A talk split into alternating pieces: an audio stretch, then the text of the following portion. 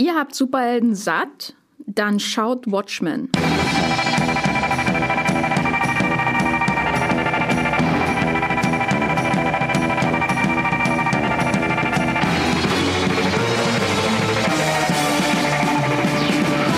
Hallo und herzlich willkommen zur neuesten Ausgabe von Streamgestöber, eurem Moviepilot-Podcast über alle Serien und Filme, die man in Deutschland streamen kann.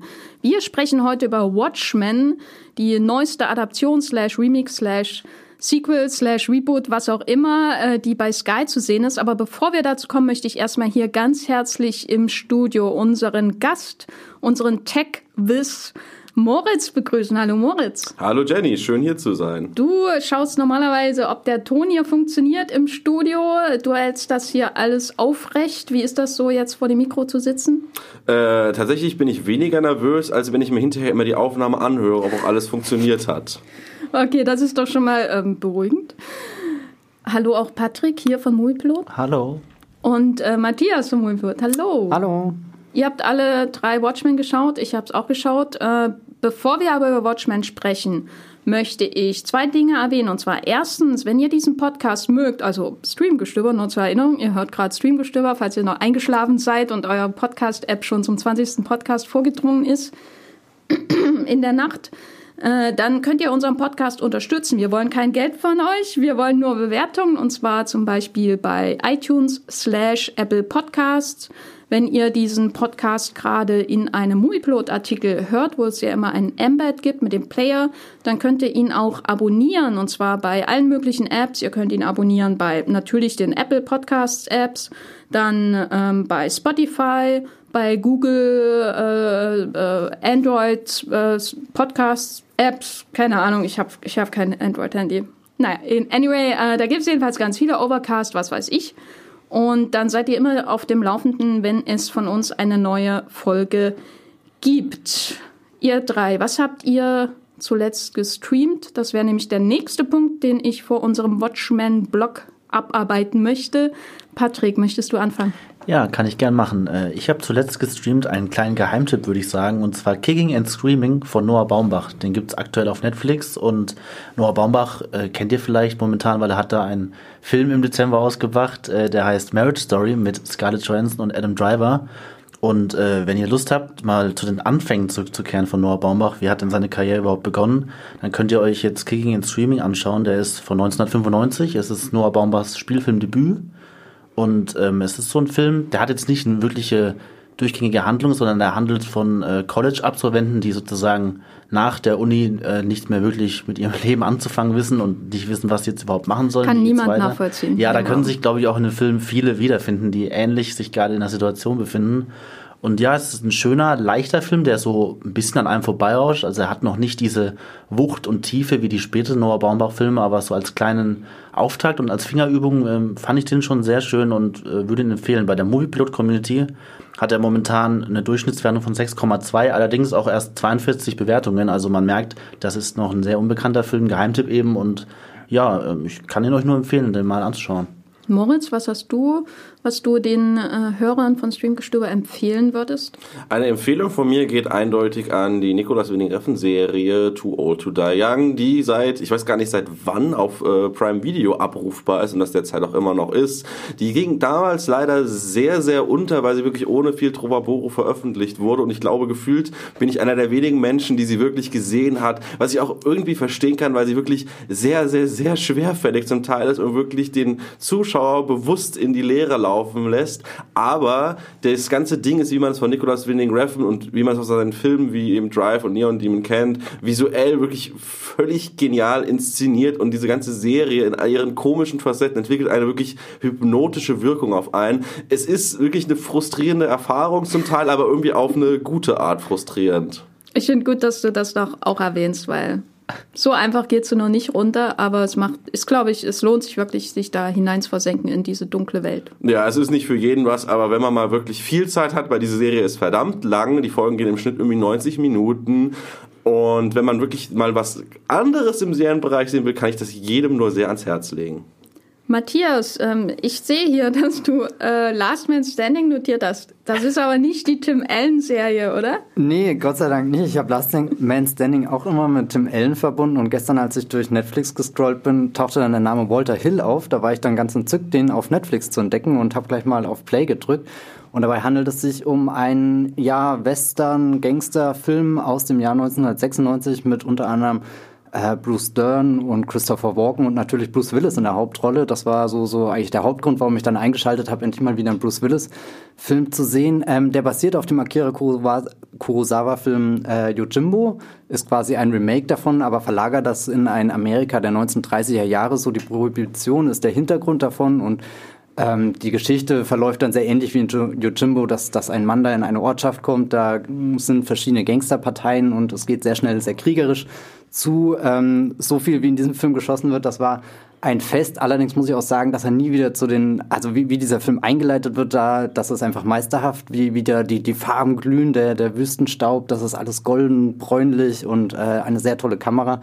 Das hat mich mitgerissen. Die Movieplot Community gibt auch 7,2 äh, äh, Punkte im Durchschnitt bei über 6600 Bewertungen.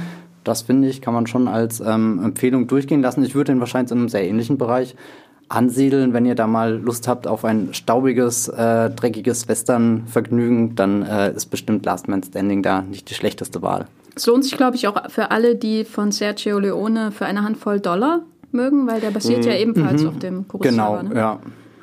Gut, soviel zur Klassiker-Ecke hier im Podcast. Finde ich schön, dass wir darauf auch hingewiesen haben. Der Walter Hill, ach, und Bruce Willis, so war seine Karriere. Wann kommt sein Streaming-Comeback? Das war echt unglaublich, ihn so volle Kanne in diesem Film mal wieder zu erleben. Ich glaube, er hat ja sogar noch Haare, wenn ich mich erinnere.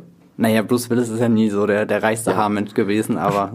ich glaube, Haarreste waren noch zu sehen. 96 war ein gutes Jahr für ihn. Wir werden im folgenden Podcast auch über jemanden sprechen, der keine Haare mehr hat. Oh, sehr schön. Äh, was für eine Überleitung. Ich, ich klopfe mir ja schon imaginär auf die Schulter. Wir kommen jetzt zu Watchmen. Und bevor wir da tief einsteigen, möchte ich sagen, wir haben den Podcast aufgeteilt in einen spoilerfreien Teil und einen Spoiler-Teil. Das heißt, wenn ihr Watchmen noch nicht gesehen habt oder gerade in der dritten Episode seid, dann könnt ihr ähm, ohne Ängste, ähm, die, die den folgenden Teil hören. Wir werden dann aber rechtzeitig äh, in den Spoiler-Teil übergehen, wo es um die, ich sage mal, letzten drei Episoden dieser Staffel von Watchmen geht. Wir waren da vorher noch mal davor, das sei nur angemerkt. Watchmen ähm, ist bei Sky, Ticket, äh, Go, was auch immer, äh, bis zum 29.02. verfügbar. Das heißt, ihr könnt das noch nachholen, wenn ihr ein Abonnement habt bei Sky.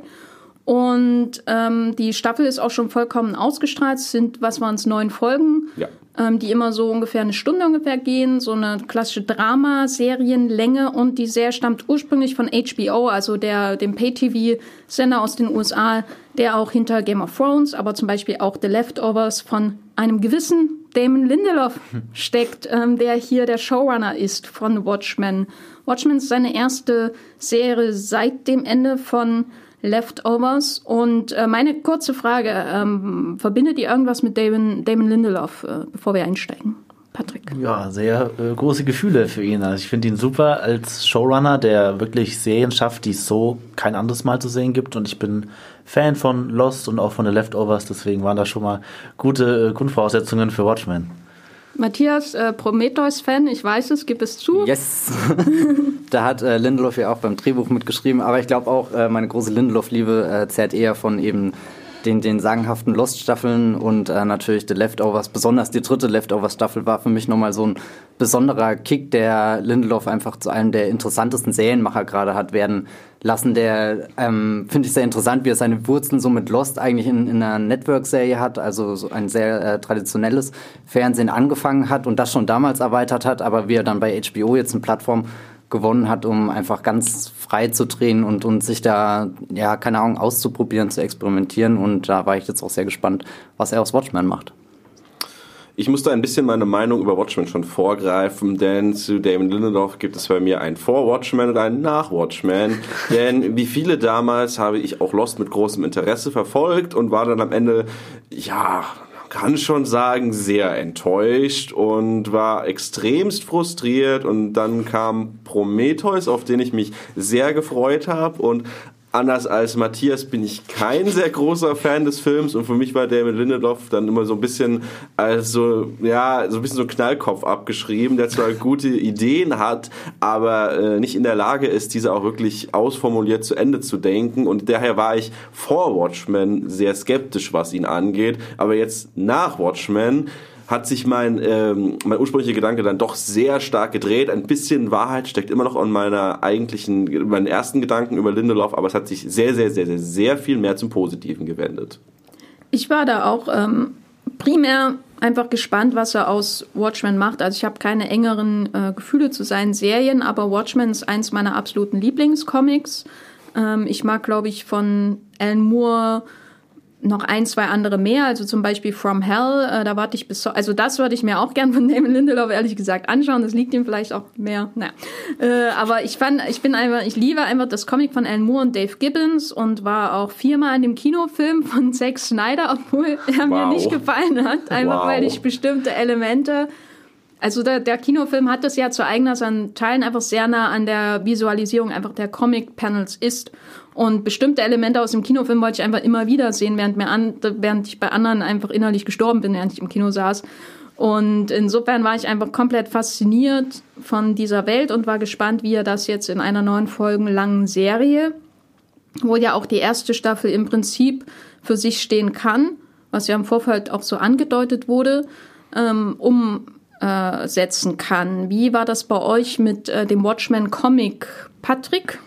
Ja, da kann ich nicht so viel zu sagen, weil ich habe den noch nicht gelesen. Ich habe ihn mir, als jetzt die Serie gekommen ist, äh, gekauft. Er liegt jetzt auch zu Hause, aber ich habe noch nichts geschafft, ihn zu lesen. Also er ist ja auch schon ein bisschen dicker, umfangreicher. Also da war ich erstmal ein bisschen überrascht. Ich habe mir den kürzer vorgestellt, schmaler, aber äh, nee, ich habe noch keine Comic-Kenntnisse. Ich habe nur den Film von Zack Snyder auch gesehen. Den finde ich ganz fantastisch und bin durch diese Kenntnisse vor allem an die Serie angegangen. Und wie war das jetzt, als du die erste Folge der Serie gesehen hast, ohne Kenntnisse des Comics, auf die die Serie eigentlich schon mehr Bezug nimmt als auf die Filmgeschichte. Noch. Ja, also es ist grundsätzlich so, dass ich wusste, dass der Com also der Film das Ende von dem Comic äh, abändert und ich habe mich da auch ein bisschen reingelesen, was der da unterschiedlich macht.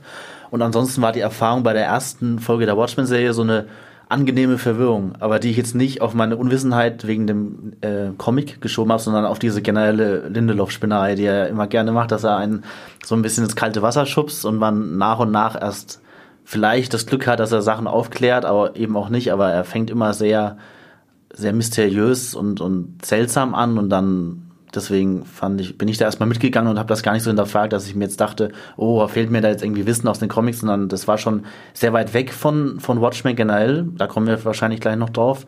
Deswegen bin ich einfach in diese Welt, die er da schafft, rein und habe mich mitnehmen lassen. Das Interessante an der Serie ist ja, dass wir in der ersten Folge eine neue Protagonistin kennenlernen. Mhm Matthias, äh, mit diesem Kennenlernen mit Angela Eber, hast du dann die ganze Zeit nach Verweisen auf das Comic gesucht, weil ich weiß, dass du es gelesen hast? Ja, das Comic habe ich damals in Vorbereitung auf den Zack Snyder-Film ähm, gelesen ähm, und seitdem begleitet mich das auch. Ich habe es zwar nie wieder komplett seitdem gelesen, aber immer so, so passagenweise schlage ich es einfach auf und versink in Kapiteln, äh, vorzugsweise der Uhrenmacher mit äh, der Entstehungsgeschichte von Dr. Manhattan, die ja dann auch in dem Zack Snyder-Film so mit eine der, der größten, eindrucksvollsten Sequenzen ist, auch ganz toll hier mit dem Philip Glass Soundtrack untermalt. Ähm, aber jetzt Angela Aber ähm, kennenzulernen in der neuen Serie war sehr unerwartet und interessant, weil ich habe Watchmen fast gar nicht da drin erkannt und das finde ich ähm, sehr mutig auch von Daniel Lindelof, dass die ersten drei Episoden, ähm, also oder man kann die ja fast so, so wir haben neun Folgen insgesamt und dann gibt es drei Episoden jeweils, die so, so vielleicht einen kleinen Bogen ähm, darstellen und dass am Anfang die, diese Watchmen-Mythologie sehr verschleiert ist. Und ähm, da war ich vielleicht auch ähm, wie Patrick ähnlich äh, angenehm verwirrt. Das finde ich eine sehr schöne Umschreibung, obwohl ich genau wusste, was es mit den äh, Tintenfischen auf sich hat, die es auf einmal runterregnet. Ähm, war das trotzdem irgendwie rätselhaft, weil ja auch viel Zeit vergangen ist. Und dann fragt man sich, äh, wurde denn das Ende, das, äh, das äh, der Watchmen-Comic uns hinterlässt, wurde das aufgeklärt? Weiß die Welt, äh, was äh, Ozymandias wirklich gemacht hat? Und, da, und äh, dann habe ich irgendwie gemerkt, naja, es ist alles sehr, sehr versteckt im Hintergrund drin und stattdessen fokussiert sich Damon Lindelof eher darauf, den Watchman jetzt in die, äh, in die aktuelle Gegenwart zu holen und, und dabei auch wieder Bezüge in eine alte, eigene, äh, äh, nicht eine eigene, aber auch in eine alternative Vergangenheit zu schlagen, wo wir dann äh, zum Beispiel Vietnam als Kolonie äh, Amerikas sehen oder, oder noch tiefer in die Vergangenheit zurückzudringen und dann Elemente wie das äh, Tulsa-Massaker aufzugreifen, wo wir bestimmt auch gleich nochmal drauf zu sprechen kommen. Also es war sehr viel Input einfach, den er da am Anfang gemacht hat und ich war vielleicht fast ein bisschen überfordert, wobei ich würde lieber sagen, ich war herausgefordert und, und das ist eigentlich das, was mir die Watchmen, was für mich die Watchmen-Serie wirklich sehr, sehr sehenswert gemacht hat, dass ich da saß und nicht weiß, was genau passiert, aber wusste, nach jeder Folge werde ich bestimmt noch ein paar Stunden lang im Internet lesen, recherchieren und mich einfach darin vertiefen. Moritz, als du es geschaut hast, ähm, oder hast du da sofort begriffen, was jetzt der Ansatz von Damon Lindelof ist? Weil eigentlich wirkt es ja wie ein Sequel, weil es spielt ja im Jahr 2019. Ähm, also es gibt am Anfang einen Teil, der in den, ich glaube, waren das die 30er? Ich glaube, die 10er Jahre, wenn ich das Tulsa Massaker nicht irgendwie 1900. Noch früher, 20er. 21. Ja. 21, ja. kurz nach dem Ersten Weltkrieg. muss Genau, das also damit sein. beginnt das, aber die Angela Aber, unsere nominelle Heldin, ähm, spiel, die ihre Abenteuer, wenn man so will, bis zu der großen Flashback-Episode spielen ja in den spielen ja im Jahr 2019. Äh, ging das dir auch so, dass du das Comic zuerst nicht wiedererkannt hast darin? Ehrlich gesagt nicht. Ich habe mich relativ schnell heimisch gefühlt. Ich muss auch dazu sagen, dass ich das Comic wirklich liebe und unzählige Male gelesen habe. Das ist ganz lustig. Einmal im Jahr schlage ich dieses Buch aus und will eigentlich nur ein bisschen drin rumblättern. Das führt aber dazu, dass ich mir komplett nochmal durchlese. Äh, den Zack Snyder-Film fühle ich übrigens nicht so gut, wenn ich ehrlich bin. Der ist visuell ganz gut nah an der Vorlage kopiert, aber inhaltlich bin ich der Ansicht, dass Zack Snyder Watchmen nicht wirklich verstanden hat und einfach ein zu großer Fan ist, um wirklich Watchmen verstehen zu können. Ähm, aber also die Se bei der Serie... Also er ist ein größerer Fan als du und deswegen versteht er das nicht. Ja, so ein Weil bisschen. du hast es ja verstanden. Das, das habe ich nicht gesagt. Ich habe, so arrogant bin ich nun auch nicht, aber äh, bei dem Zack Snyder-Film habe ich echt das Problem, dass Zack Snyder einfach viele Elemente selber zu geil findet und sie deswegen zu sehr stilisiert und zu sehr in eine Schwarz-Weiß-Denke packt. Ganz berühmt ist für meiner Meinung nach, äh, was er mit Rorschach halt gemacht hat, der im Comic sehr viel ambivalenter ist, aber seine Taten werden im Film für mich viel zu glorifiziert. Das ist ein ganz spannender Punkt, wenn wir jetzt über die Weiterentwicklung dieser Figur beziehungsweise das Erbe dieser Figur in der Serie eingehen. Aber ich wollte jetzt eigentlich darüber reden, wie ich mich gefühlt habe, als ich die erste Folge gesehen habe. Entschuldigung für diesen kleinen Abschweifer. Ähm, ich habe eigentlich mich sofort wohlgefühlt. Ich gebe auch dazu, ich habe vorher ein bisschen im Internet darüber gelesen, äh, bevor ich mir die Serie angeguckt habe, weil ich eben Lindelof-mäßig etwas skeptisch war und mir nicht sicher war, ob ich mir das wirklich angucken will, weil ich die Vorlage eben so liebe. Aber es ging schon mit den Texteinblendungen los, wo ich die Watchmen-Schrift erkannt habe. Ich fand das, das Intro sehr genial, es hat mich sofort gepackt. Ähm, und es hat auch für mich wirklich schon gut, eben mit kostümierten Rettern, Helden oder auch Bösewichte, die Grenzen verschwimmen. Es wird alles in diesem wunderbaren kleinen Stummfilm am Anfang zusammengefasst. Und da dachte ich sofort, okay, es geht hier wieder um Masken. Es wird dann sofort in der nächsten Passage aufgegriffen, wo es äh, den maskierten Polizisten gibt, wo wir zuerst denken, dass vielleicht der Polizist der Böse ist oder die unbekannte Gestalt am Auto. Da war für mich ähm, emotional, war ich dann einfach sofort in dieser Watchmen-Welt, wo alles sehr ambivalent ausgefallen ist, wo sich alles anfühlt, als ob es wirklich bei uns in der Nachbarschaft passieren könnte, wenn man jetzt in Tulsa wohnt natürlich. Aber dann kommen halt immer mehr so diese Elemente wie, wieso ist die Waffe gesperrt, wieso trägt der Polizist eine gelbe Maske, bei der gelben Maske war natürlich auch sofort wieder bei Watchmen.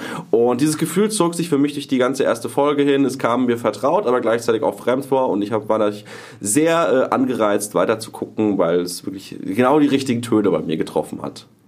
Das Interessante ist ja auch, dass er einerseits natürlich weiterdenkt, was passiert nach dem Comicende. Also in dem Snyder-Film gibt es ja eine recht, ähm, sagen wir mal, klinisch saubere Katastrophe am Ende, äh, während in dem Comic von Alan Moore ja, dieses berühmte Tentakelmonster ähm, nach New York teleportiert wird und drei Millionen Menschen sterben. Also das ist dann auch, ist einfach extrem blutig auch, wie das dann dargestellt wird im Comic und ähm, die Serie führt quasi dieses Ende weiter, nicht dieses ähm, saubere Blockbuster-Ende von dem Film, äh, um das Rating zu, äh, also die Altersfreigabe zu gewährleisten. Und das Interessante ist, er führt das weiter. Also ähm, es gibt immer noch äh, schon in der ersten Folge, glaube ich, den, den Mini-Tentakel-Baby-Regen. Mhm und so, ähm, der das erst, also wo ich mir auch manchmal denke, wenn jemand überhaupt nichts über die Vorlage weiß, wie wird das aufgenommen? Ja. Äh, und auf der anderen Seite geht er aber weg von New York und geht nach Tulsa in äh, Oklahoma, äh, nimmt dort die ganze Geschichte mit, mit dem äh, Massaker, was dort stattgefunden hat, was man am Anfang sieht. Und ähm, er erzählt dort, äh, wie da ein Pilotprojekt quasi durchgeführt wird, nämlich mit den maskierten Polizisten zu arbeiten, nachdem da auch ähm, äh, gewalttätige Überfälle auf die Polizisten zu Hause stattgefunden haben, diese weißen Nächte oder wie das da heißt. Und das, äh, damit ähm, stürzt er sich ja schon gleich in diese, wie, was sind jetzt eigentlich Vigilanten und dürfen die sein und sind die faschistisch Debatte, weil das ist ja schon ein wichtiger Grund oder ein wichtiges Thema bei Alan Moore in den Comics. Was ist denn euer Eindruck, wie ähm, Damon Lindelof Superhelden sieht? Weil er institutionalisiert sie ja, indem er sie äh, in die Gewalt der Polizei gibt. Und die realen Vigilanten werden ja verboten, mehr oder weniger. Also das Vigilantentum außerhalb der Polizei ist verboten, was dann auch zu sehen ist in der dritten Staffel, äh, in der dritten Folge, wenn äh, ein möchte gern Batman einen Raubüberfall verhindern möchte. Matthias. Was war die Frage, wie, wie, wie Damon Lindelof die Superhelden sieht? Ich glaube, er steht ihnen auch sehr gespalten gegenüber, allein dadurch, dass er sie einfach nicht heldenhaft überhaupt in Szene setzt. Also es gibt ja auch in der Watchmen-Serie eine Geschichte in der Geschichte, ähnlich wie das auch der Comic mit den Tales of the Black Friday ähm, Handlungsstrang macht, der, der ja indirekt auch das weiterführt, was der, der Haupthandlungsstrang erzählt. Und, und da gibt's ja eher große strahlende Bilder und, und Heldentaten zu beobachten, während wenn, wenn Angela Ava dann äh, loszieht, um das Verbrechen zu bekämpfen, sage ich mal, ähm, wirkt das eher sehr, sehr einengend, sehr, sehr trostlos manchmal auch. Äh, allein ihre, ihre Kleidung äh, ist so, so düster und, und dann selbst der, der, der rote strahlende Überzug von einem ihrer Kollegen ist dann auch nur so eine, so eine Strumpfmaske. Also es sieht fast ein bisschen heruntergekommen aus und interessant finde ich dann auch, wie sie so innerhalb der Polizei, also dass du überall diese ver, vermummten Polizisten hast mit ihren, mit ihren gelben Masken, da nehmen sie ja schon nochmal so eine Sonder, keine Ahnung, Einheit irgendwie ein, die ein paar mehr Freiheiten offenbar genießt oder besonders dann gerufen wird, wenn, wenn halt äh, es richtig am Brennen ist. Ähm, aber generell herrscht ja sehr großes Misstrauen und, und vor allem so eine Angst, selbst erkannt zu werden. Ähm, keine Ahnung, weil, weil, weil man eben davon ausgeht, wenn, wenn ich jetzt für, für das Gesetz einstehe und dann jemand herausfindet, wo meine Familie lebt, dann mache ich mich ja selbst zur Zielscheibe und andersrum kann ich einfach äh, mit meiner Taschenlampe zuschlagen, so oft ich will. Ähm, ich komme davon. Also ich finde, find, finde, er setzt den, den, den Gedanken, der da bei Alan Moore schon tief äh, verankert ist mit diesem Who Watches the Watchman, äh, sehr schön fort und, und weitet das eigentlich noch aus. Also irgendwie Watchman, die, die Grundgeschichte wirkt ja fast schon überschaubar, was ihre äh, Vigilantenfiguren angeht, im Gegensatz zu den unzähligen Polizisten, die ja dann auch gespiegelt werden von den äh, Rorschach-Maskenträgern, wo, wo du ja irgendwann gar nicht mehr weißt, ist das jetzt überhaupt noch ein Gesetzeshüter oder nicht, wer steckt unter welcher Maske und dann ist natürlich auch noch eine spannende Figur ähm, hier, die er einführt, äh, nämlich Wade Tillman, Looking Glass, oder äh, äh, Mirror Guy, wie ihn äh. Smart nennt, genau, Spiegelfuzzi in der deutschen Synchro. ähm, der ja irgendwie auch noch eine Maske aufhat, aber in, auf dieser Maske spiegelt sich die ganze Welt. Das fand ich eine, äh, so einen ganz tollen Gedanken oder so, so eine Variation, die er damit reinbringt. Also, dass er ein typisches Alan Moore-Motiv aufgreift und das ein bisschen, keine Ahnung, weiterdenkt und da einfach noch einen neuen Impuls äh, setzt und dann spiegelt sich in dieser äh, Spiegelmaske halt sowohl die die die weißen äh, äh die, nicht die weißen die die die schwarz-weißen äh, Masken von den ja sehr äh, rassistisch motivierten Gegenspielern als auch die von den eigentlich guten Cops aber die Serie lässt uns ja dann auch irgendwann durchblicken, dass Cop nicht gleich gut ist, sondern dass vielleicht im Wandschrank immer noch irgendwo eine Nazi-Uniform hängt oder der Ku Klux Klan äh, äh, hier äh, weitergetragen wird. Ähm, ja, da war ich sehr angetan von. Ich fand das auch äh, irgendwie das, was mich am meisten so gekitzelt hat an der Serie, als ich die erste Folge gesehen habe, dass man diese Idee gerade in der heutigen Zeit, in unserer Gegenwart mit der Polizeigewalt, dass man den äh, Polizisten dann die Masken aufsetzt. Äh, wenn wir dann in den Spoiler-Teil kommen, werden wir vielleicht auch noch darüber reden, wie der Superhelden-Gedanke so weitergedacht wird. Was war denn eure liebste Figur von den neuen Figuren, die in äh, der Watchmen-Serie eingeführt werden? Das ist tatsächlich eine relativ schwer zu beantwortende Frage für mich, denn ich finde eigentlich so ziemlich alle neuen Figuren fühlen sich wie eine sehr sinnvolle Weiterführung bzw. Ergänzung zum den Originalcast, der ja letztendlich doch größer ausfällt, als man anfänglich annimmt. Ich will ja jetzt nicht schon zu sehr ins spoilerlastige Territorium vordringen, aber ähm, ich fand Angela als Hauptprotagonistin ganz toll, also fantastische Schauspielerin. Ähm, ich fand es super, dass sie, also es ist halt auch so ein bisschen diese, wir müssen ja früher oder später darüber reden, dass es halt auch sehr um rassistisch motivierte Gewalt und Verbrechen geht in dieser Serie. Deswegen, äh, was ich insgesamt für einen, einen sehr guten Schritt hielt, weil es halt einfach gerade so das Thema in Amerika ist, was am meisten äh, in der, im Kontext mit der Polizei besprochen wird und dass man, dass Damon Lindelof sich wirklich getraut hat, das alles so zu aktualisieren ähm, ich mochte auch Looking Glass, also Spiegelfuzzi oder wie auch immer er jetzt heißt in der deutschen Fassung, äh, eben einfach wegen dem, der visuellen Komponente und dann später gibt es ja auch eine Folge, in der diese Figur extrem viel Tiefe bekommen hat und ähm, bei der Figur habe ich so die Verbindung zur Original, äh, zum Originalcomic am ehesten gesehen, weil es für mich wirklich eine sehr, äh, für mich war es eine sehr auf Rorschach basierende Figur eben, da er tatsächlich so ähnliche Hintergründe bekommen hat. Also er hat so ähnliche Eigenschaften, dass er so ein bisschen eher im konservativen Lager ist und so ein bisschen eher in dieses äh, Verschwörungstheoretiker-Denken umgedacht, ähm, interpretiert wurde. Ähm, und die anderen Figuren sind ja eigentlich, so viele neue Figuren gibt es dann ja eigentlich im Hauptcast gar nicht mehr, wenn ich mich jetzt richtig erinnere. Ich muss sagen, dass mir am Anfang Don Johnson gefallen hat. Oh ja. Und dann hatte ich ein trauriges Erwachen am Ende der ersten Folge. Oh ja, das war tatsächlich auch ein ziemlicher Schock am Ende der ersten Folge, weil ich mag, ich liebe Don Johnson eigentlich in allen Sachen, die er macht. Ich habe, also wenn man Miami Vice vorher geguckt hat, dann muss man Don Johnson einfach mögen. Und ich fand es mega cool, dass er eben die ausgerechnet den Polizeichef gespielt hat. Und ja, oh, dann ist er tot.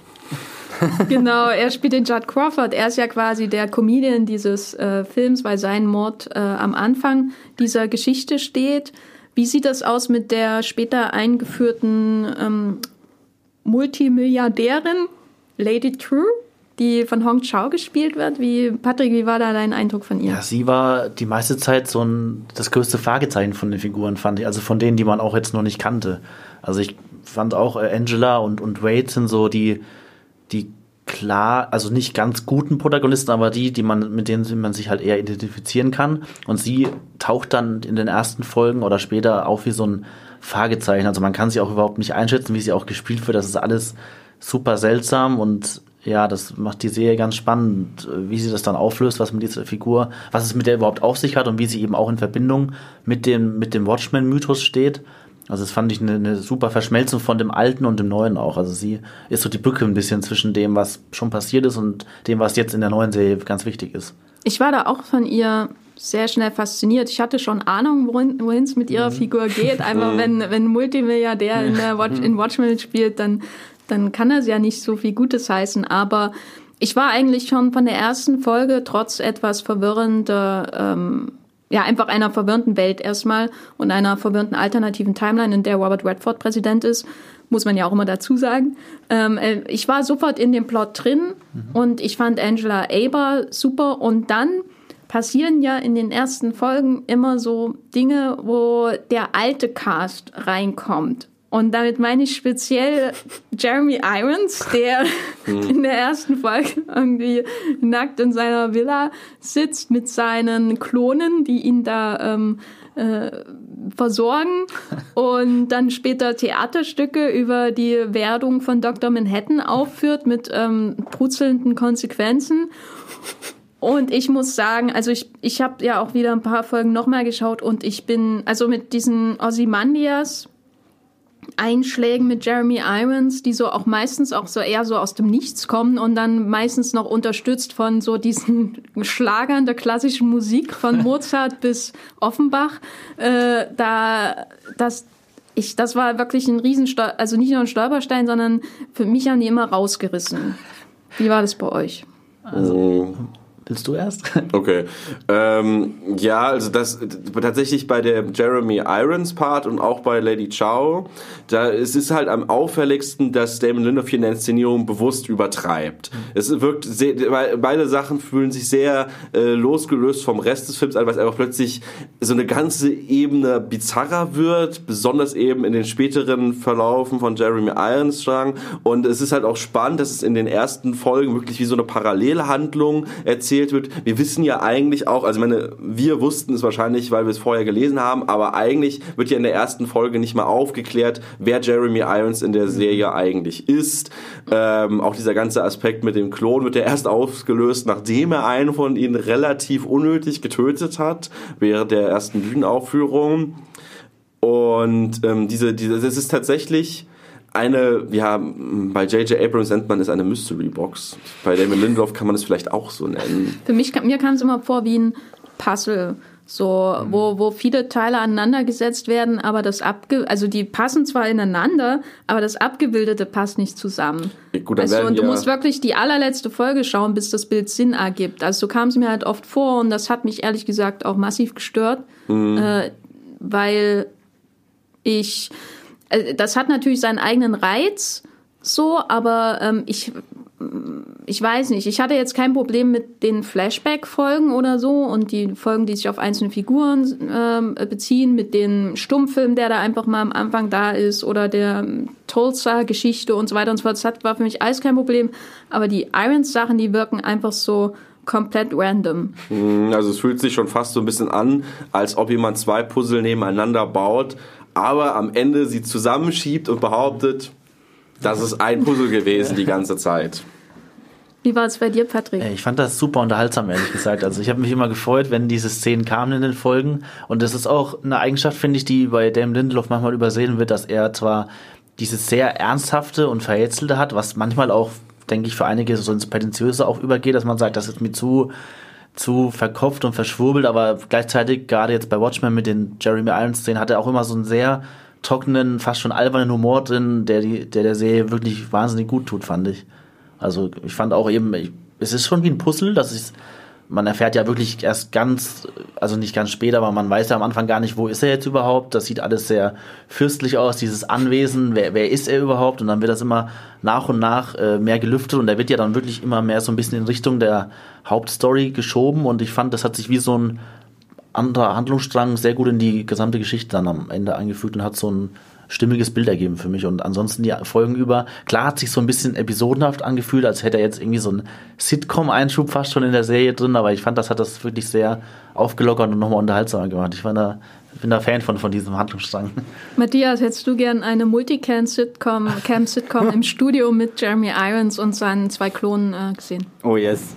Ich finde es absolut köstlich, was Jeremy Irons da macht. Also habe das sehr genossen, auch wenn es ein bisschen weird manchmal war. Ähm, was mich, äh, du hast gerade gesagt, dass dich das ein bisschen gestört hat, dass dieses Puzzle erst am Ende so zustande kommt. Als jemand, der sehr viel Lost geschaut hat, bin ich es gewöhnt, dass Damon Lindelof viele äh, Häppchen hinwirft und habe mir immer gedacht, naja, bei neuen Episoden bei Watchmen, da muss ich das jetzt einfach genießen und bin geduldig, bis es dann am Ende passiert, weil da habe ich einfach sehr blind auf äh, den, den, den kreativen Kopf im Hintergrund Grund.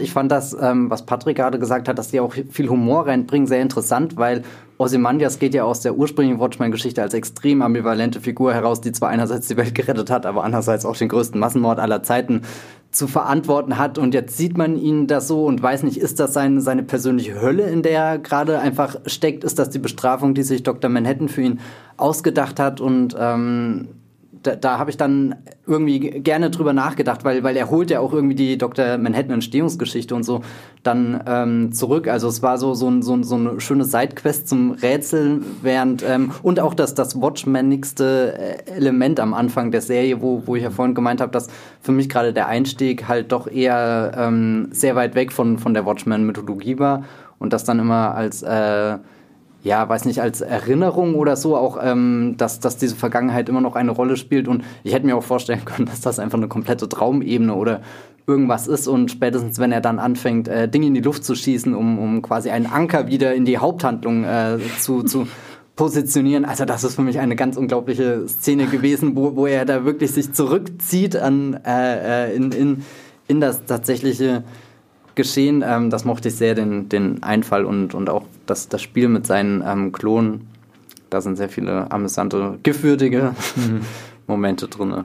Ich dachte so im Nachhinein, dass mir wahrscheinlich eine Einzelepisode über ihn, so schwer sie auch erträglich gewesen wäre, besser wow. gefallen hätte, weil ich die Stärken dieser Seitenschlenker, sag ich mal, in der ersten Staffel für mich sind, die, äh, wo sich die ganze Episode dann darum dreht. Also am stärksten wahrscheinlich die große Hooded Justice Episode, äh, wo Angela Aber ihrem Spoiler, es ist ja eigentlich schon relativ früh in der Staffel, so im Mittelteil, aber ihrem ähm, Großvater im Grunde nach ähm, ähm, empfindet durch die Droge, die sie da nimmt. Aber es ist zum Beispiel diese Struktur, dass man ich glaube, in der dritten Episode, die dritte, die Geschehnisse in der dritten Episode vor allem durch die Augen von Gene Smarts FBI-Agentin erfährt. Und so sind die Folgen ja immer aufgebaut, oder mhm. oft zumindest, mhm. dass man Gene Smart, eine Gene Smart-Episode im Grunde hat. Und sie ist ja eigentlich auch jemand aus dem originalen Watchmen, aus dem Original, aus der originalen Mythologie. Ähm, dass man dann auch eine Folge nur über Wade hat äh, oder eben nur eine über Hooded Justice. Und ja, ich weiß nicht. Für, für mich waren das so zwei extrem disparate Elemente und ich habe nicht so viel Freude daran, wenn ich neuen Folgen schauen muss, bis ich irgendwie verstehe, warum die erste Sinn ergibt. Oder so. Fand ich nicht so toll.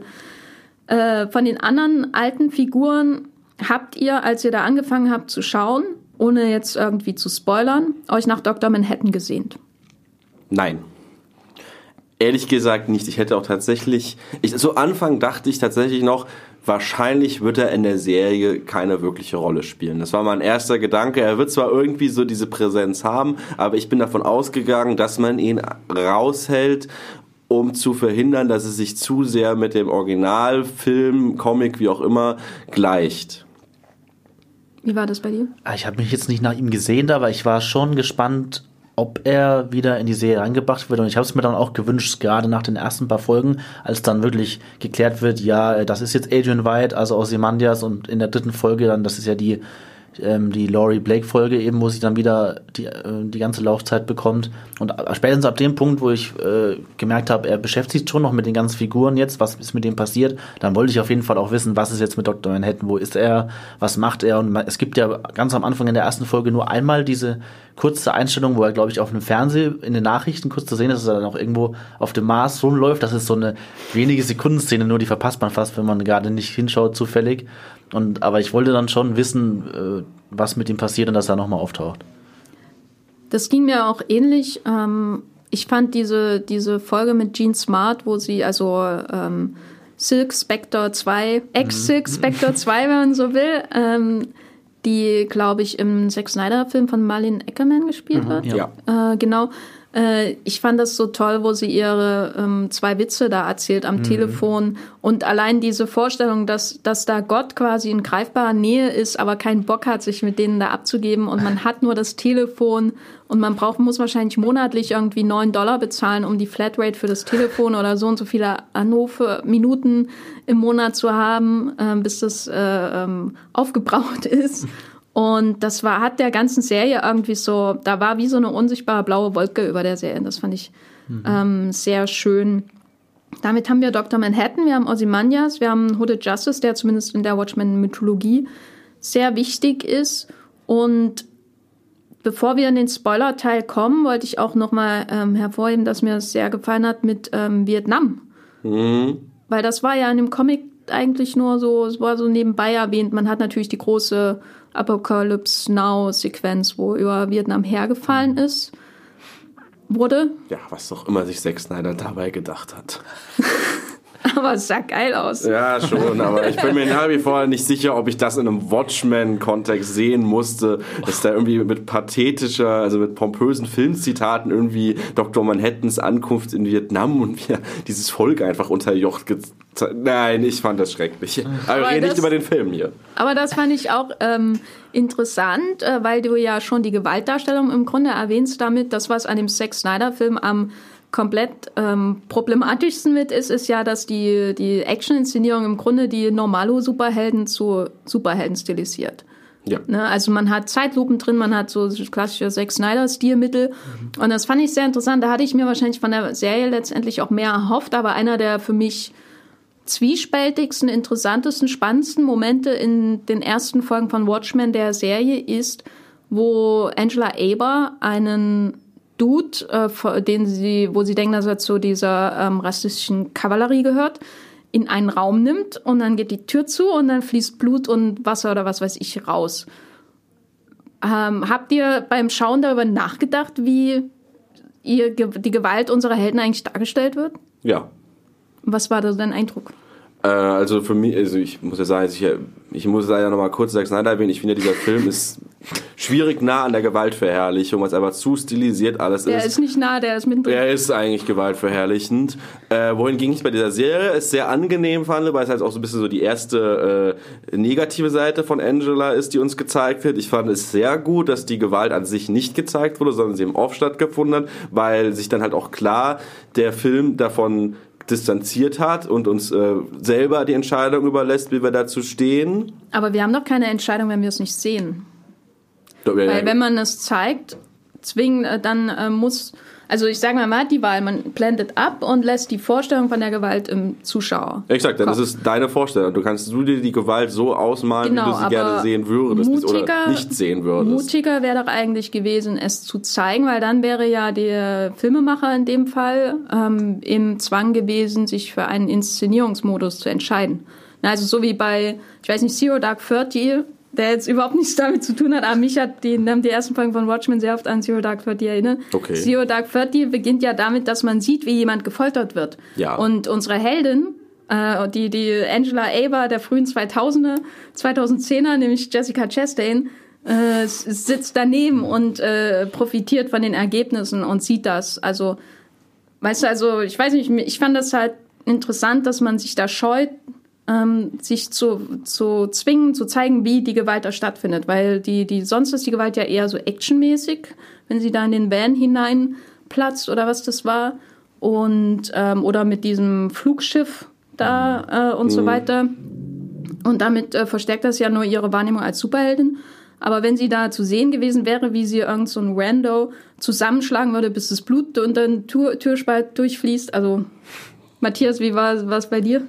Ja, äh, auffällig, dass das nicht drin ist. Aber ich habe ja vorhin gemeint, ich finde zumindest interessant, wie er die, die Bürde dieser Superhelden, äh, Vigilanten, was auch immer, zeigt. Äh, sie muss ja nachts aus dem Haus schleichen, muss dafür ihre Familie anlügen. Also da hatte ich schon das Gefühl, dass er zumindest nicht sehr viel Positives eigentlich mit diesem Superheldentum oder wie auch immer ähm, verbindet. Klar, eine explizite Gewaltdarstellung oder, oder eben die Entscheidung dazu hätte dem Ganzen schon mal einen deutlich düstereren Anstrich gegeben, aber die Serie katapultiert ja einen auch zu Mitleid. Also zum Beispiel durch diese große Tulsa-Massaker-Sequenz, die am Anfang drin ist, äh, oder, oder dann auch äh, später Dinge, die passieren. Da, das sind ja schon einfach sehr viel böse Gestalten, die ihr Unwesen treiben und sehr viel Ungerechtigkeit, die passiert. Und, und je weiter man in die Serie reinkommt, auch wo man, keine Ahnung, diese, die, die Entlarvung von Doppelmoral und so weiter mitkriegt, ähm, fand ich es manchmal ganz gut, dass Angela Aber dann doch ein, ein, Anker ein bisschen war, mit dem ich mich identifizieren konnte und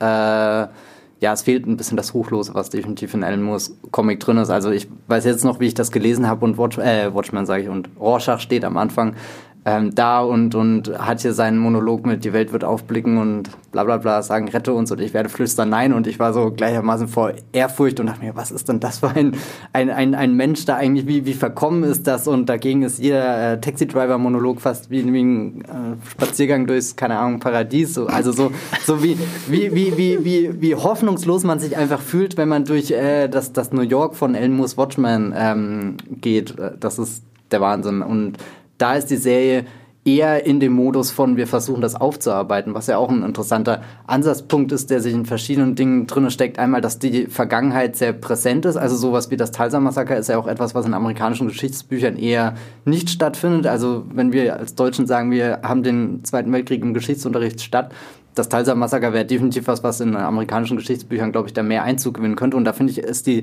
Serie auch über ihre Funktion als Serie hinaus ja auch fast schon äh, teilweise ein Essay oder so, den, den Damon Lindelof da einfach ausbreitet und sagt, ich habe hier ein bisschen recherchiert und, und ich äh, rück das ein bisschen mehr in den, den Vordergrund, hol da was, was über das viel zu wenig Menschen reden und ähm, es ist aber nicht so, dass das jetzt ein Fremdkörper ist, sondern es geht schon Hand und Hand mit äh, der Thematik, die er sich ja auch für seine Watchmen-Adaption da ausgesucht hat.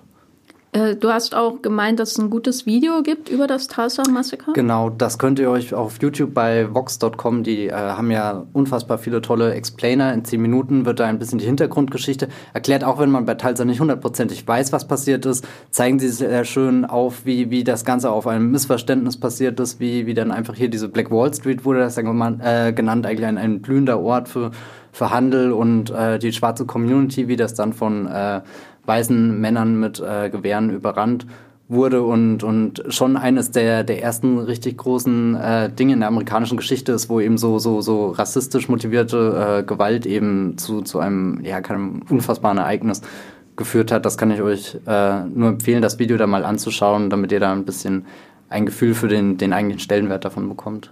Genau, ihr findet das Video verlinkt in den Show Notes wenn ihr noch mehr über dieses Massaker erfahren wollt. Ich fand das absolut lohnenswert, weil äh, das, glaube ich, in der deutschen Geschichtsunterricht so gar nicht stattfindet. Ich habe mhm. auch nordamerikanische Geschichte studiert und kann mich nicht erinnern, dass das da irgendwie vorkam. Ähm, wir kommen jetzt zum Spoiler-Teil, weil ich möchte gern über die, die besten Episoden reden und natürlich darüber, wie das Finale das ähm, sehr seltsam anmutende Puzzle zusammenbringt oder eben nicht.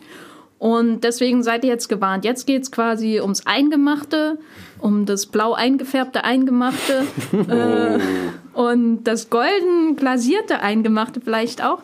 Und ihr seid hiermit gewarnt. Es geht jetzt in den Spoiler-Teil. Was war eure Lieblingsfolge? Habt ihr eine Lieblingsfolge? Patrick? Ja, äh, also ein paar Folgen sind schon rausgestochen für mich und es waren wirklich die, die sich, wie diese sogenannten Bottle-Episodes kann man ja nennen, die sich auf eine Figur konzentrieren und ähm, dann die anderen Handlungsstränge so ein bisschen beiseite schieben und der Charakterentwicklung dienen. Und für mich war da wahrscheinlich die fünfte Episode die stärkste. Das ist die, die sich nur auf Wade, mhm. aka Looking Glass, äh, fokussiert. Das war für mich meine Lieblingsfolge, weil sie für mich auch so einen starken The Leftovers-Charakter hatte, der ja schon wirklich eine meiner absoluten Lieblingsserien ist und auch so das Trauma von Wade ausarbeitet, das man vorher nur erahnen konnte. Also er ist schon sehr dieser huppige, verschlossene Typ. So ein bisschen, ja, Badass würde ich jetzt nicht sagen, aber hat schon so was Kerniges eben.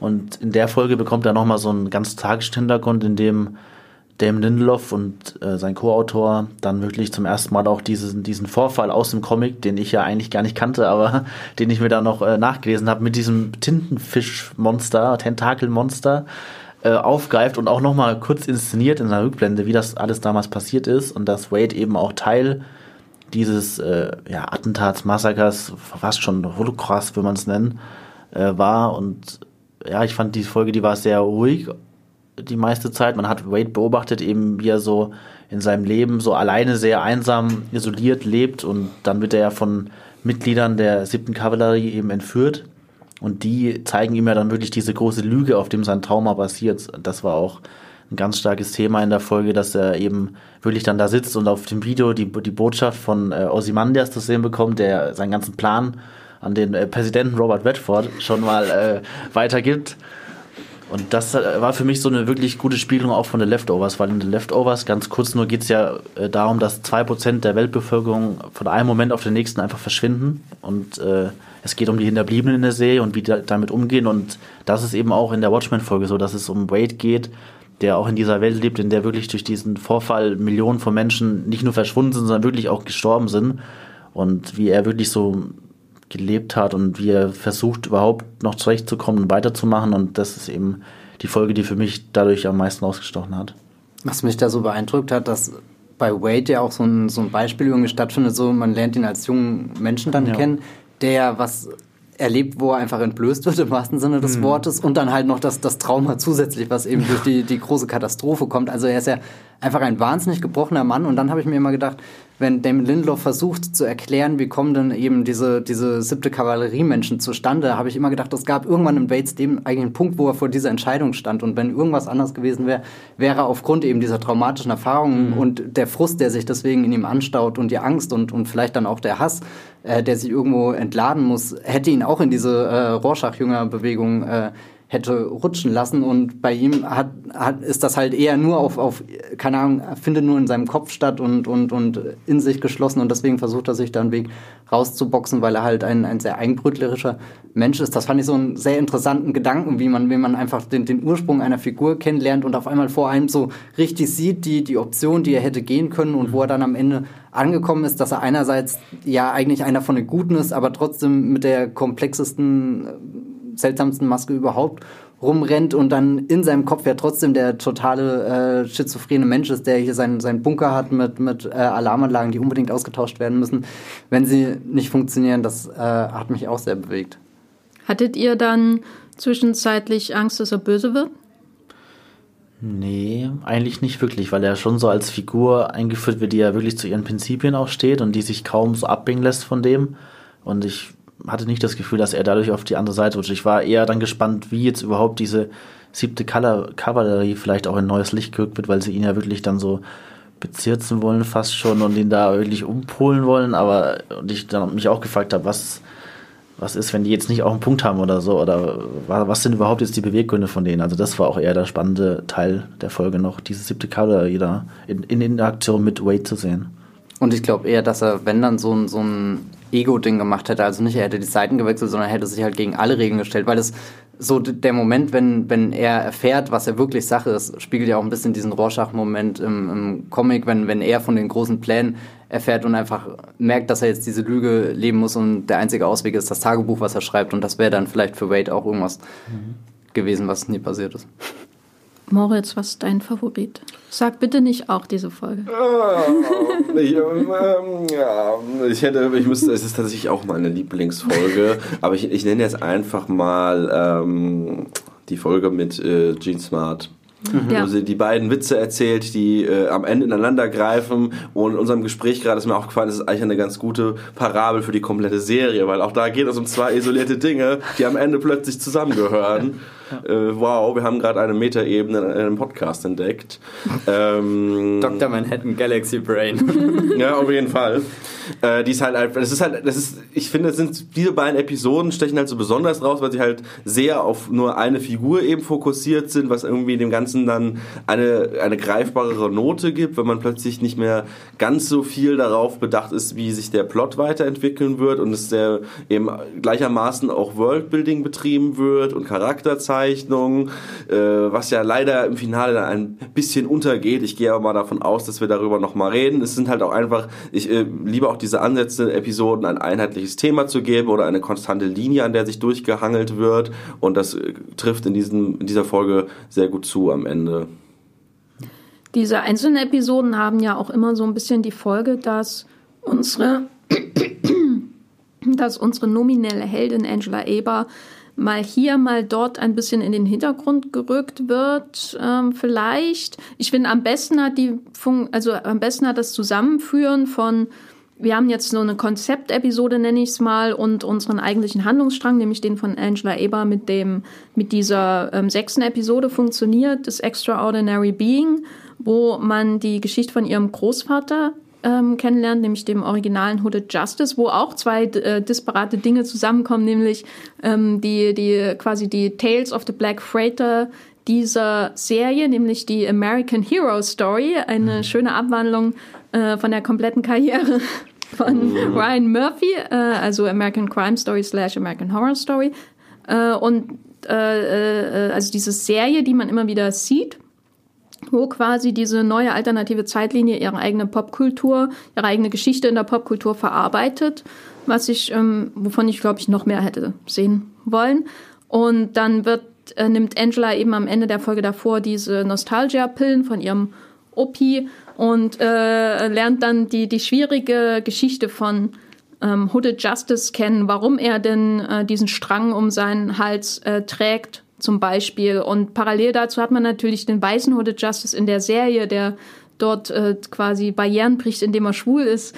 Und das fand ich eigentlich ähm, sehr schön. Da kam für mich die Serie auch mit am nächsten so an die Reflexion über das Superheldendasein aus dem Comic heran. Natürlich über auf eine andere Weise, weil die Ethnie bei Moore jetzt nicht so eine große Rolle gespielt hat.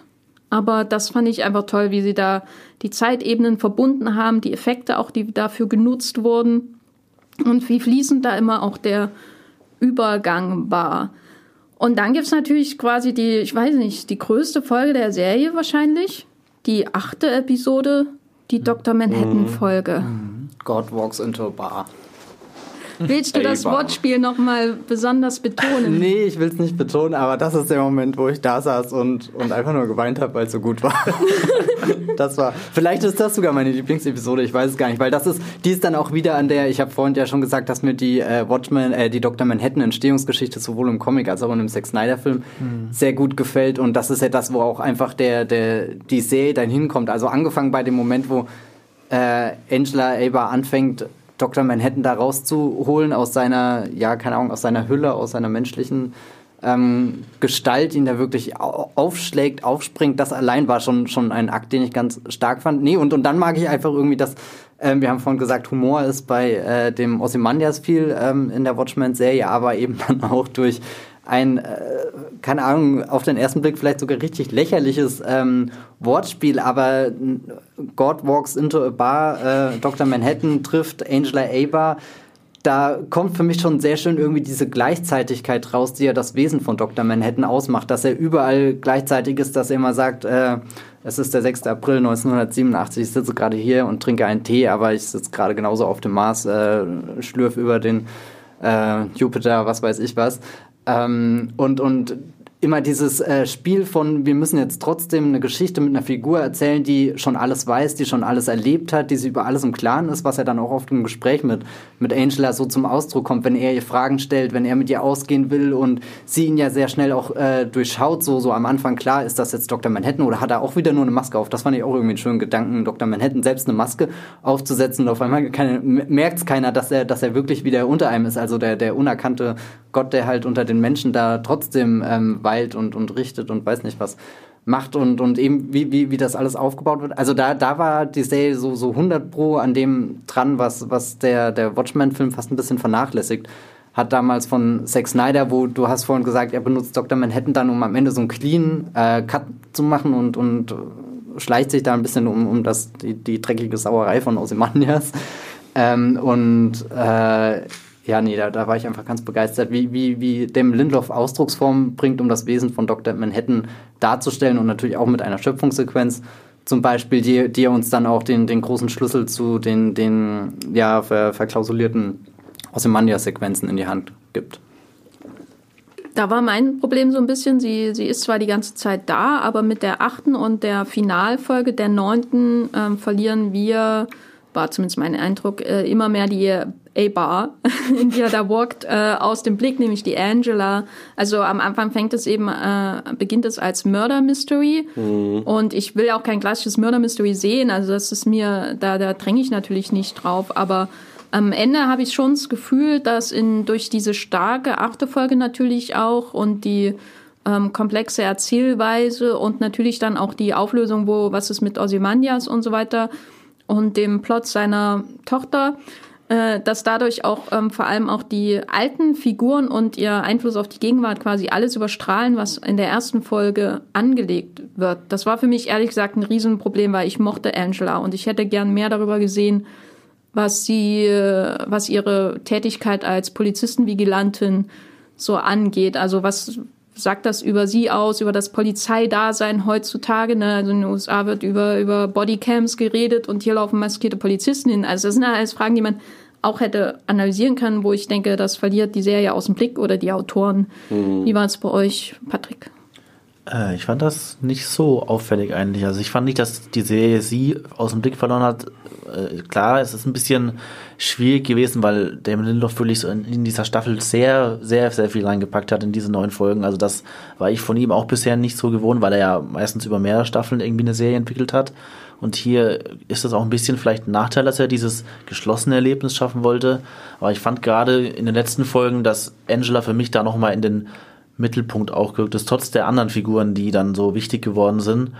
Ich hatte den Eindruck, eher ein bisschen in der Mitte, so auch gerade durch die Folge, die ich eigentlich mit am besten fand, diese Wade-Folge oder auch die, die ähm, Laurie, also die Silk Spectre-Folge, da ist sie ein bisschen an den Rand gedrängt worden, aber gerade so ihr Verhältnis zu äh, Dr. Manhattan eben auch. Es ist zwar eine Dr. Manhattan-Folge, die achte, aber es geht ja auch immer um diese Beziehung zwischen beiden, wie sie sich kennengelernt haben und dieses Dilemma, das sich ja zwangsläufig dadurch entsponnen hat, dass er eben immer Zeit als nonlinear wahrnimmt und immer überall gleichzeitig ist, Vergangenheit, Gegenwart, Zukunft und auch dieses Tragische, dass er auch sagt, so es steht schon fest, du kannst mich nicht retten oder so. Und ich fand, da wird sie emotional schon gut genug eingebunden, wie sie dann auch am Ende von der siebten Folge war glaube ich, äh, dann für ihn kämpft und eben auch dann draußen in diesen, in diesen Straßenkampf verwickelt wird und so. Ich fand, das hatte so viel Dramatik und hat sie auch noch mit reingebracht, auch vorher in der Folge mit ähm, diese sechste Folge des Extraordinary Being mit der Vergangenheit von ihrem Großvater. Da, da hat, das hat sich auch immer schön vermischt, fand ich, weil sie ja durch diese Dosis an Nostalgia, Nostalgia-Pillen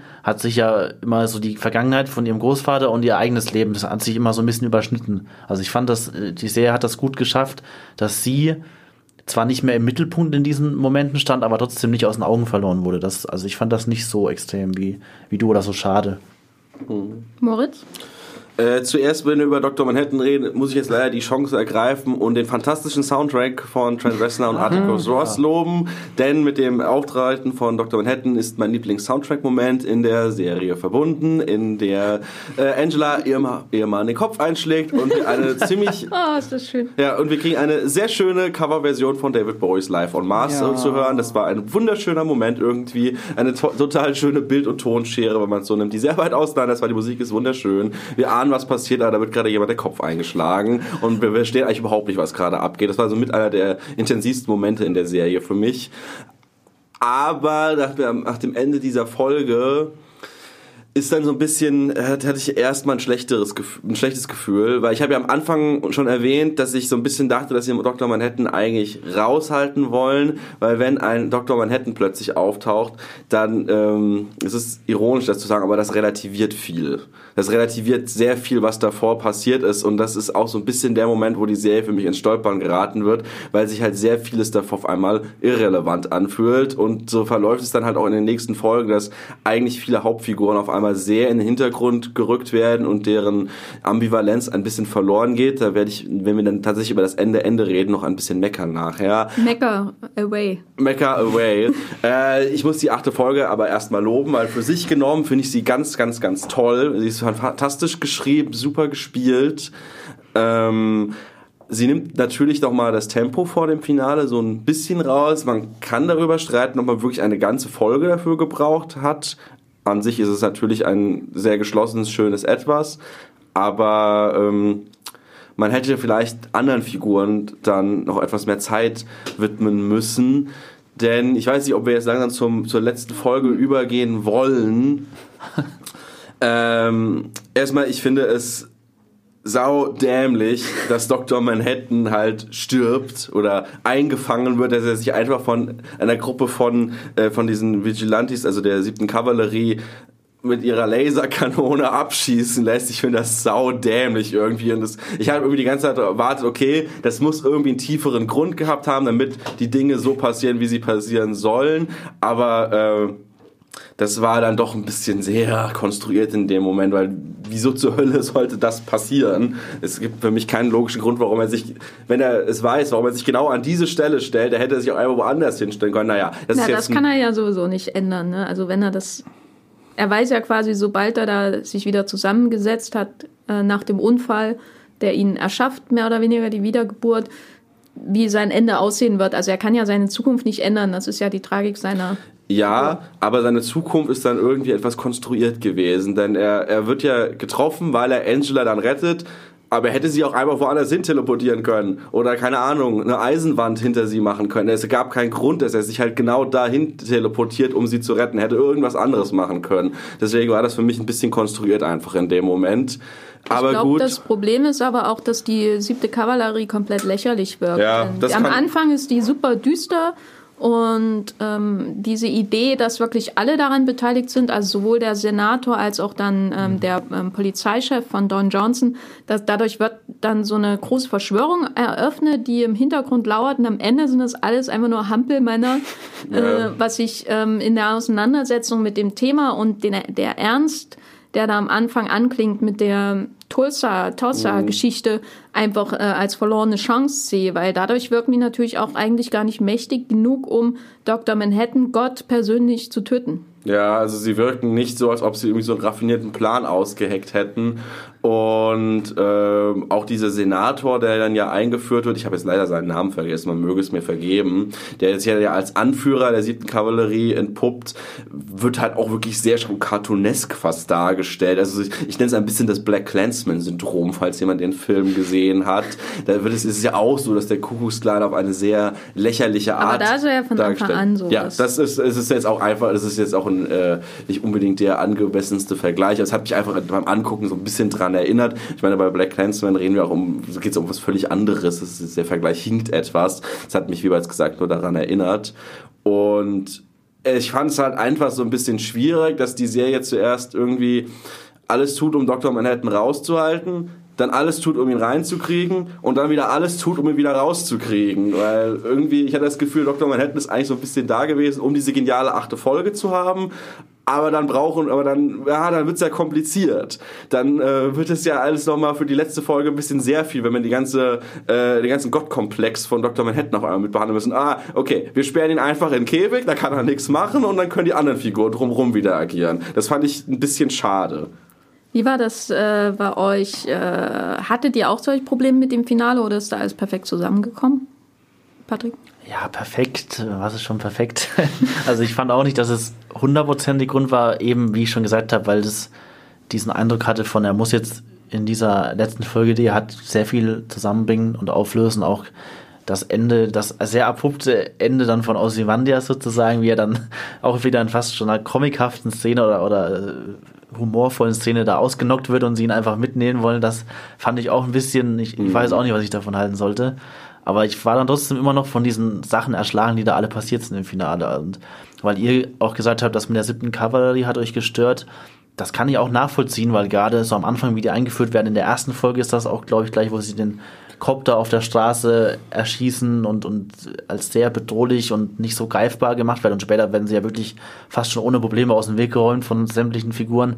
Ich fand aber in dem Moment hat sich für mich schon die Bedrohung ein bisschen äh, verschoben auf diese Lady True eben auch. Die, die ist dann für mich mehr in dieses Feld gerückt, wo ich dachte, die hat sowas, äh, also sie ist für mich dann so diese, die wahre, ich sag mal, Antagonistin geworden, so, wo ich eben lange Zeit nicht wusste, sind ihre Absichten jetzt gut oder böse und dann hat sie ja wirklich so diesen sehr gelassen wirkenden Wahnsinn ausgestrahlt, so auch im Finale dann noch, wo sie dann auch Dr. Manhattan eben äh, vernichten und absol äh, absolvieren will und deswegen, ich fand das Finale an sich, gerade mit der letzten Szene, über die wir bestimmt auch noch reden können, fand ich das schon einen sehr gelungenen Abschluss. Matthias, bist du Team Hong Chao? Äh, oh je, ich weiß gar nicht, ob ich mich mit ihr identifizieren kann, nach dem, was sie getan hat. also ihre Figur in der Serie. Ähm, das habe ich auch wie Patrick wahrgenommen. So die, die Kavallerie ist lange Zeit wirklich bedrohlich, gerade in diesen äh, Sequenzen, wo, wo, du, wo du im Dunkeln bist und, und auf einmal merkst, da stehen Leute mit Pistolen dir gegenüber, die, die wirklich bereit sind, dich zu töten, aufgrund ihrer wirklich, äh, ja, keine Ahnung, krassen Motivation. Ähm, sie ist halt so, so der, der typische, keine Ahnung, Comic-Bösewicht, auch mit ihren ganzen futuristischen Bauten, die sie mit reinbringt. Das finde ich aber gibt dem Film irgendwie, äh, dem Film sag ich schon, der Serie eine interessante Designebene. Ähm, für mich hat das als großer dann einfach funktioniert, der, der am Ende von, von einer, einer Comic-Geschichte äh, da ist. Was ich tatsächlich vermisst habe, ist ein bisschen, dass, der, äh, dass die Serie nochmal zurückkommt auf die Beziehung zwischen Dr. Manhattan, Angela Aber und Laurie Blake. Gerade weil ja Laurie Blake in der dritten Folge diesen großen Moment hat, wo sie versucht mit ihm zu telefonieren, aber generell weiß ja keiner, ob diese Anrufe eh äh, überhaupt von jemandem ähm, abgehört werden. Und da finde ich dann auch ganz schön diese Verwendung von Life of Mars, die ist ja auch hier bei, bei Zack Snyder drin und so. Und da ist es eher so eine Pointe, ah, wir sind jetzt äh, auf dem Mars und da ist Dr. Manhattan. Aber jetzt die Frage, äh, ist der, gibt es da Leben auf dem Mars? Und dann stellt sich heraus, nicht Dr. Manhattan, der ist schon lange nicht mehr da. Ihr denkt das alles nur, da, da wird euch so, so eine schöne Videoaufnahme oder was auch immer ähm, abgespielt, die, die, die das alles... Ähm, vortäuscht und, und dann ist da Laurie Blake ganz was, die ja auch eine äh, Beziehung mit äh, Dr. Manhattan hatte, eine, eine Liebesgeschichte und dann baut die Serie da die zweite große Dr. Manhattan Liebesgeschichte mit äh, Angela Aber auf, die sie ja auch als äh, sehr Menschen oder ja Menschenlebewesen begegnen, ähm, sich kennenlernen und, und da ja offenbar wirklich eine, eine Connection zwischen denen besteht, aber dass die drei irgendwie nochmal zusammenkommen, dass ja äh, Laurie, die ja von Dr. Manhattan teilweise so im Stich gelassen wurde in der ursprünglichen Watchmen Geschichte, dass, dass, dass sie da am Ende einfach nicht die Geduld verloren hat und, und, und auch so, so ein bisschen mit, mit Angela noch ausgespielt worden wäre. Also nicht, dass ich das unbedingt hätte sehen wollen, aber irgendwie, weil eigentlich finde ich beide Figuren cool, die hätten lieber ein Tech-Team bilden sollen und weiß nicht was, böse Menschen töten. Ähm, oder okay. nein, Achtung, nicht töten, das wäre ja schon wieder sehr düster. Doch, das ist jetzt, ist jetzt festgehalten, ja? doch. Das ist jetzt festgehalten. Äh, äh, bitte, äh, wie, wie das ein guter Superheld macht, sie äh, nur äh, äh, dingfest machen. Wie auch immer. Ähm, dann kommst du auch in die Hölle, sorry. Dann kommt man auch in die Hölle. Ja, generell, nach Watchmen leben wir alle in, in dieser großen Hölle von, von Ozymandias. Das fand ich auch sehr toll, wie, wie, wie, wie er ja auch so, so eine ganz verbitterte Figur ist, die ja wirklich drum fleht, endlich ihr, ihr Paradies, ihre Utopie, die echt verärgert ist über die Menschheit, die es einfach nicht hinkriegt, nachdem er eigentlich die, die nochmal so, so, so ein Ground Zero geschaffen hat, um jetzt äh, den, den neuen Garten Eden irgendwie äh, zu, zu gründen und, und die verbocken alle nur, bis Robert Redford an die Macht kommt. ähm, und, und er dann wieder zurückkommt und auch diese, dieses Hin und Her und, und da, Davi dort nicht glücklich wird, sondern ja im Endeffekt nochmal den gleichen Zaubertrick irgendwie heraufbeschwören muss, den er schon mal gemacht hat. Ähm, nee, aber wie gesagt, äh, Laurie Blake, Angela Aba und Dr. Manhattan, da in diesem Dreieck habe ich wirklich, da, da fehlt mir einfach noch was, weil das ist so, so wie so, so, so ein Ding, was im Raum steht und, und jeder sieht es, dass doch zwischen Manhattan und, und Laurie eigentlich was war und jetzt zwischen Manhattan und Angela Ava was ist und keiner redet irgendwie darüber. Das hat mich ein bisschen irritiert. Die hm. letzte Szene der Folge gehört ja Angela Ava. Mhm. Und damit ist es wieder zurück. Sie, sie ähm, kriegt ihre Salmonellenvergiftung und fragt sich, kann sie äh, nach dem Verspeisen dieses rohen Eies, das womöglich irgendwie vielleicht die Kraft von Dr. Manhattan bekommen hat oder nicht, ähm, hat sie ähm, jetzt vielleicht noch mehr Kräfte als vorher. Also ich glaube, es geht nicht so weit, dass sie Dr. Manhattan wird, weil ich glaube, es hätte man schneller gemerkt. Äh, sondern eher, also ich stelle mir das eher so vor, als würde sie so einen kleinen Energieschub von ihm bekommen, so ein kleines äh, ABA-Upgrade, äh, wenn man so will. Und wir haben ja angefangen, auch äh, am Anfang auch erwähnt, äh, wie Damon Lindelof auf Superhelden blickt. Und da ist jetzt die Frage, was bedeutet in dem Zusammenhang dieses letzte Bild? Ja, also was es genau bedeutet, kann ich auch nicht sagen, weil es ja eben so offen gehalten wird. Es hat für mich so ein bisschen den Inception-Effekt gehabt, dass kann man ja, glaube ich, mittlerweile auch einfach spoilern am Ende mit, äh, fällt der Kreisel oder fällt er nicht. Da fand ich auch bei der Watchmen-Serie, in dem Moment habe ich mich nicht gefragt, hat es jetzt Superkräfte oder nicht, sondern für mich ging es eher auch darum, dass es in dem Moment, wo er wirklich auch abblendet, wahrscheinlich keine Rolle mehr spielt.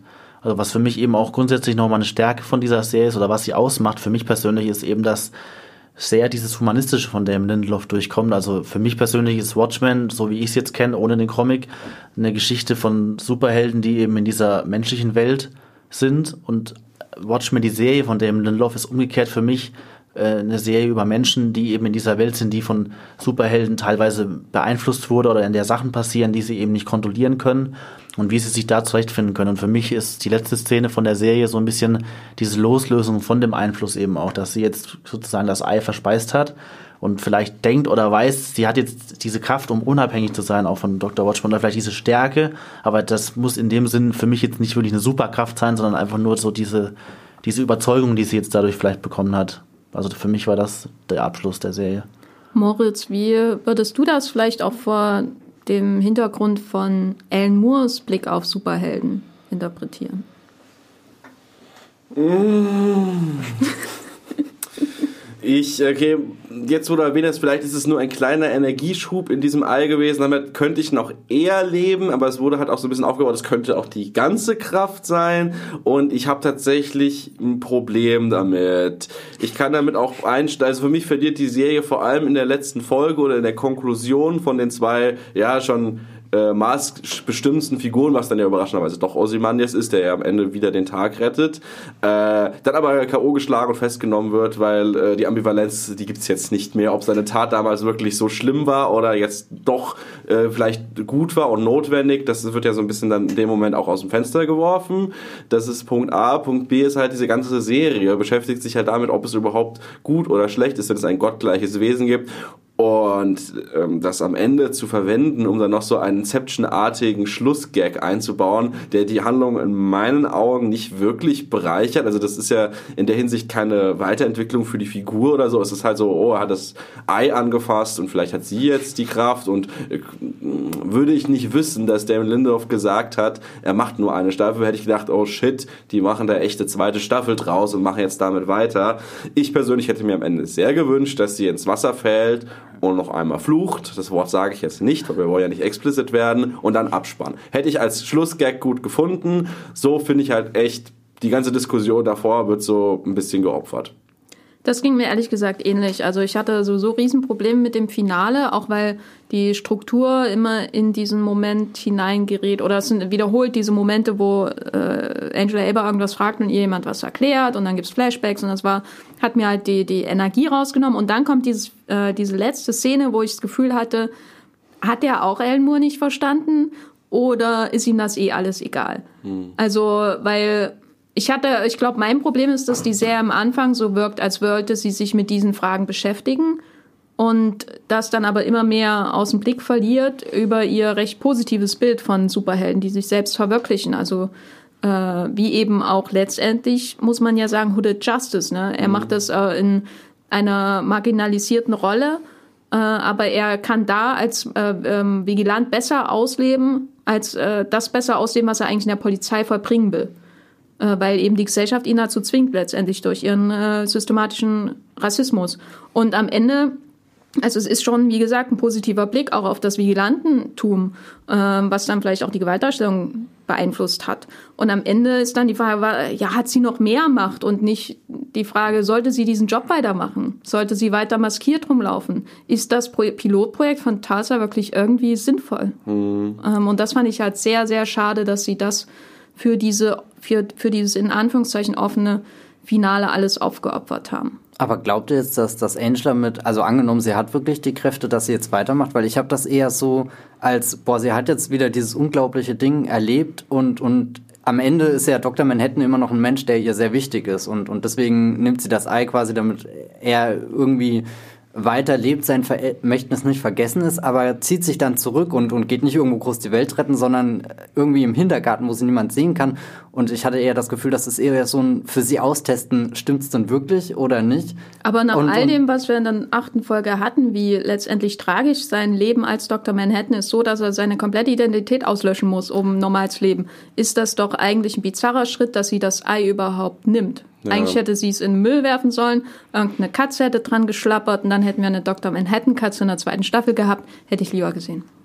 Ja, das stimmt. Das ist aus Angelas Sicht sehr seltsam, aber andersrum zeigt uns der Damon Lindelof, dass es eben einmal diese Dr. Manhattan-Entstehungsgeschichte geben kann, wo ein total entmenschlichtes Wesen geschaffen wird, das, das nicht mehr wirklich die, die Gefühle hat, die, die ein, ein Mensch an den Tag legt, sondern halt in ganz anderen Dimensionen denkt, ähm, aber dass die, die gleiche Macht in einem anderen Körper ja auch irgendwie dann, dann sehr gut aufgehoben sein kann. Also was Patrick vorhin hier mit, mit äh, diesem, diesem Appell an die, die Menschlichkeit der Geschichte äh, schon irgendwie hat durchblitzen lassen. Also ich habe das auch eher so, sie nimmt dieses Geheimnis mit. Also das ist quasi Rorschachs Tagebuch, das Ei. Und das schluckt sie runter und nimmt das mit, aber sie will es für sich wissen. Stimmt es denn wirklich und kann ich übers Wasser gehen oder nicht? Und danach führt sie ein glückliches Familienleben und wird nie wieder auch nur irgendjemanden, äh, glaube ich, als Superheld belästigen. Das glaube ich nicht. Glaubst du nicht? Nee, ja. das wird ja nie in irgendeiner Weise angedeutet, dass sie. Ah, das ihren, ist dann, ihren, dann, dann mein Wunschende für was auch immer nach dem Schnitt kommt. Vor allem, weil ja auch in dieser, ähm, wie in diesem Vietnam-Rückblick mit ihrer Kindheit so betont wird, wie wichtig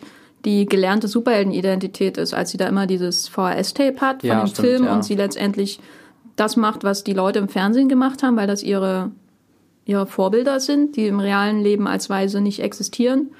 Ähm, das, was ja auch wieder betont, wie wichtig das Superheldentum eigentlich ist äh, in der Serie. Meine Frage wäre jetzt, ähm, wie es aussieht mit einer zweiten Staffel. Und da haben wir eine Nachricht von einem äh, Hörer bekommen, der sich zur möglichen zweiten Staffel von Watchmen geäußert hat.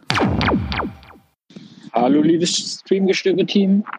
Ich wollte mich, nachdem ich jetzt gehört habe, dass es in der nächsten Folge um Watchmen geht, dazu mal äußern und dachte mir, ich fange mal mit einem großen, großen Lob an die Serie an, weil es für mich eine der besten Serien äh, überhaupt, muss ich ehrlich gesagt sagen, ist. Und vor allem ist diese Serie für sich abgeschlossen. Für mich bräuchte es keine zweite Staffel und ich denke mal, ähm, dass auch der Showrunner weiß, dass ähm, er alles zu dem Thema gesagt hat. Und wenn es vielleicht in ein paar Jahren noch einen neuen Showrunner gibt, der im Watchmen-Universum eine andere Note hinzufügen will, wäre ich dafür sehr offen. Aber ich denke, Damon Lindelof hat Watchmen perfekter, wie es eigentlich nicht geht, auf, ähm, ja, auf die Fernsehgeräte gebracht. Ja, vielen Dank. Ciao. Wollt ihr noch eine zweite Staffel sehen, die nicht von Damon, Damon Lindelof ist? Nein. Matthias? Er hat jetzt schon ein großes Monument da geschaffen, wo es, glaube ich, auch für jeden Macher schwer anzuschließen. Ähm, deswegen glaube ich, kann man das erstmal wieder für sich stehen lassen und vielleicht in zehn Jahren findet sich jemand, der einen neuen Take für Watchmen hat und dann vielleicht mal wieder. Ja, also eine direkte Fortsetzung will ich auf gar keinen Fall sehen. Deswegen finde ich es auch nach wie vor sehr gut, dass Lindelof offen kommuniziert. Das war es jetzt für diese Figuren und diese Welt, aber mein Gott, wenn irgendjemand in ein paar Jahren auf die Idee kommt, ich hätte noch eine Art Geschichte, einen neuen Remix von Watchmen, den ich gerne erzählen würde, würde ich das jetzt kategorisch nicht ausschließen. Ich würde mich dann einfach mal vom Endresultat überzeugen lassen wollen. Ich bin auch neugierig. Ich kann mir das schon vorstellen, dass es sowas wäre wie Fargo oder so, nur nicht mit einem Showrunner wie Noah Hawley, sondern immer mit einem anderen. Und ähm, würde auch durchaus noch mehr Zeit in dieser Welt verbringen können. Ich war muss ich sagen, einfach massiv enttäuscht von der Serie. Vielleicht möchte ich deswegen noch mehr ähm, Zeit verbringen in dieser Welt. Ich muss aber auch sagen, dass ich mir, ähm, dass ich mich gefreut habe, dass Watchmen einfach so existiert, wie es existiert, weil die interessantesten Superheldengeschichten aktuell eben doch eher im Fernsehen hm. erzählt werden. Und wir leben ja mitten in diesem Boom äh, von Superheldengeschichten äh, im Kino und im Fernsehen. Wir haben so diese monolithische ähm, das monolithische Marvel Cinematic Universe im, Fer äh, im Kino. Dann haben wir das, die DC-Filme, die so im Chaos sich gerade bewegen äh, und aktuell Joker rausgebracht haben. Und ähm, im Fernsehen gibt es diese ganzen CW-Flash-Serien, die auch eher konventionell sind, außer mein Herz schlägt für Legends of Tomorrow. Einfach eine tolle Serie, schaut Legends of Tomorrow. und dann gibt es natürlich auch bei den Streaming-Diensten so ganz, ganz, ganz, ganz viele Serien, wie zum Beispiel Doom Patrol, Titans und Amazons The Boys. Ähm, was sagt ihr, wie würdet ihr Watchmen, so die, äh, Watchmen die Serie jetzt so in diesem Boom einordnen? Ist das wirklich ein neuer Höhepunkt so der als Superheldenerzählung? Also ob es ein neuer Höhepunkt ist, weiß ich nicht, ob man das jetzt schon sagen kann, nachdem die Serie noch so frisch ist, aber sie ist schon eine Ausreißer, würde ich sagen, in diesem Einheitsbei klingt jetzt ein bisschen negativ, aber es ist schon ein sehr gleichförmiges Superhelden-Serienuniversum oder verschiedene Superhelden-Serienuniversen, die da ja mittlerweile existieren. Und ich habe da jetzt nicht alle gesehen, die du aufgezählt hast, aber ich habe hier und da ein paar davon gesehen.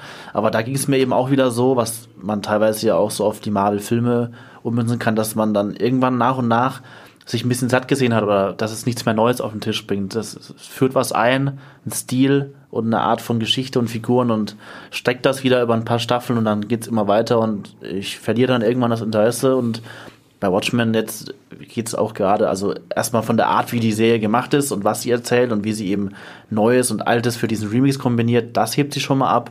Und ich schätze halt wirklich auch sehr zur Ausnahme mal dieses Geschlossene, dass es jetzt wirklich die Aussicht momentan besteht, es kommt nichts mehr. So wie es jetzt ist, ist das auserzählt. Und selbst wenn, wie ihr gerade gesagt habt, ich fände es jetzt auch nicht so unspannend, wenn es wirklich heißt, so in, was weiß ich, wie vielen Jahren gibt es diese Marke oder diesen Begriff Watchmen gibt es noch, aber in einem anderen Kontext vielleicht nochmal Serie, irgendwas Neues wird damit wieder angestellt, aber es hat dann wieder nichts mehr oder so gut wie nichts mehr mit dem zu tun, was wir jetzt in dieser Watchmen-Serie gesehen haben.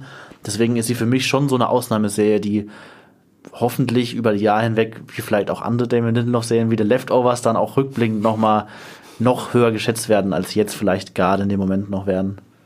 Ja, ich, ich glaube, das ist einfach ich weiß nicht, ich habe The Boys bei Amazon geschaut äh, und dachte, als ich das geschaut habe, die Serie hat mir schon sehr viel Spaß gemacht und ich habe es auch ganz schnell weggebinged, aber dachte irgendwie, das ist so Watchmen für fürs Bügeln, weil da so, weil das natürlich auch so viele Anti-Helden äh, vorkommen und auch so ähm, krasse Sachen, die sie machen, wo man denkt, was, ein Superheld macht sowas und so und der der Homelander ist ja im Grunde so eine Mischung aus Ozymandias und, und äh, Dr. Manhattan oder so und noch noch viel böser, aber äh, und dann ist es halt schön, jetzt so das Original nochmal nebenbei geremixed äh, zu sehen, so als Erweiterung dieser Meta-Superhelden-Geschichten, die auch so diese, ich sag mal, den Kinogeschichten ähm, so, so was Differenzierteres einfach entgegenhalten, was Superhelden auch sein können. Äh, und das nicht immer nur Deadpool oder so, wenn es mal düster sein soll, in Anführungszeichen.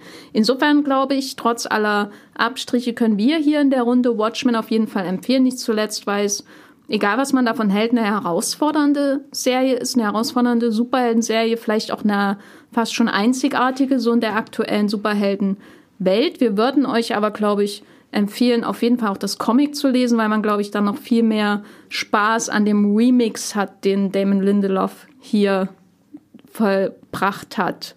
Und äh, hört euch auf jeden Fall die Soundtracks von Atticus Ross und Trent Reznor an. Die sind super. Selbst, also ich hatte Probleme mit der Serie, aber die Soundtracks, die drei, die da, glaube ich, bisher veröffentlicht wurden, habe ich schon rauf und runter gehört. Die sind wirklich die, die MVPs im Grunde von der ganzen Serie. Allgemein eine Staffel und gleich drei Soundtrack-Alben. Das ist ja ein Paradies.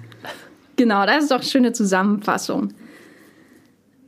Ja, ich weiß gar nicht, worüber wir das nächste Mal reden. Äh, ich glaube, wir Stark Na, nach Materials. Watchmen gibt es nichts mehr. Ich glaube, wir Stark Materials, äh, Fantasy-Serie, ist, glaube ich, auch aktuell bei Sky zu sehen. Schickt uns da, wenn ihr eine Meinung zu der Serie habt, auf jeden Fall eure Sprachnachrichten. Wie ihr das machen könnt, findet ihr in den Shownotes für diesen Podcast in der jeweiligen App, die ihr benutzt. Oder wenn ihr gerade einen Artikel äh, lest, wo dieser Podcast verlinkt ist, dann findet ihr das auch ähm, in einem Erklärartikel verlinkt in dem Artikel, den ihr gerade lest, also Artikelception, wenn man so möchte. Und wir sind da gespannt. Was sagt ihr? Seid ihr Fans von äh, der Goldene Kompass? Habt ihr da bestimmte Erwartungen an die Serie gehabt? Ähm, oder äh, denkt ihr, die Bücher von Philipp Pullman sind sowieso unverfilmbar und in eurer Fantasie äh, viel besser, als sie jemals irgendwie in einer Serie sein würden? Nicht, dass es meine Meinung ist, aber es ist meine Meinung. Äh, wo kann man euch denn außerhalb dieses Podcasts vielleicht in den sozialen Medien folgen? Patrick. Also ich schreibe bei Moviepilot als Mr. D-Pad und ansonsten findet ihr mich bei Twitter noch unter meinem richtigen Namen, Patrick Reinwood. Ich bin äh, bei Movieplot äh, als Bibelbrox mit ähm, 2e schreibe ich da ganz viele verschiedene Artikel und auf Twitter als Bibelbrox mit 3e. Moritz, hast du irgendeine soziale Medienpräsenz? Ich überlege, mit Twitter mal anzufangen, aber aktuell nichts, nein. Falls ich demnächst mal mit Twitter anfangen sollte, dann reiche ich den Namen nach und ihr findet ihn in den Show Notes. Aber ich bin nicht so mega Social Media affin. Ich produziere Podcasts, ähm, das ist mein Ding. Ähm, ja, ich, wir werden mal sehen, was noch so kommt. Moritz ist ja sowieso im Grunde bei jedem Podcast hier anwesend. Im Geiste, würde ich sagen. Hier, du trägst das ja alles im Grunde, was wir hier fabrizieren. Dankeschön, das freut mich sehr. Ich hoffe, alle sind immer zufrieden. Ich auf jeden Fall. Genau, das war die neueste Folge von Streamgestöber. Ähm, wir haben über Watchmen geredet. Das ist bis Ende Februar bei Sky Ticket zu sehen. Und äh, wie gesagt, wenn ihr den Podcast unterstützen wollt, dann ähm, abonniert ihn bei eurer jeweiligen Podcast-App, äh, bewertet ihn bei Apple Podcasts beziehungsweise iTunes. Ich hoffe, das klärt sich irgendwann mal auf, äh, wie man das jetzt eigentlich nennen muss. Auf meinem Computer heißt es immer noch iTunes und das ist sehr verwirrend. Ähm, ja, vielen Dank für das Zuhören und äh, wir hören uns beim nächsten Mal. Ciao. Tschüss. Das war die neue Folge Streamgestöber. Abonniert uns bei Spotify, Apple oder der Podcast-App eures Vertrauens und wir freuen uns auch ganz besonders über eure Bewertungen. Die Musik wurde aufgenommen und produziert von Tomatenplatten. Feedback und Wünsche gehen an podcast.moviepilot.de.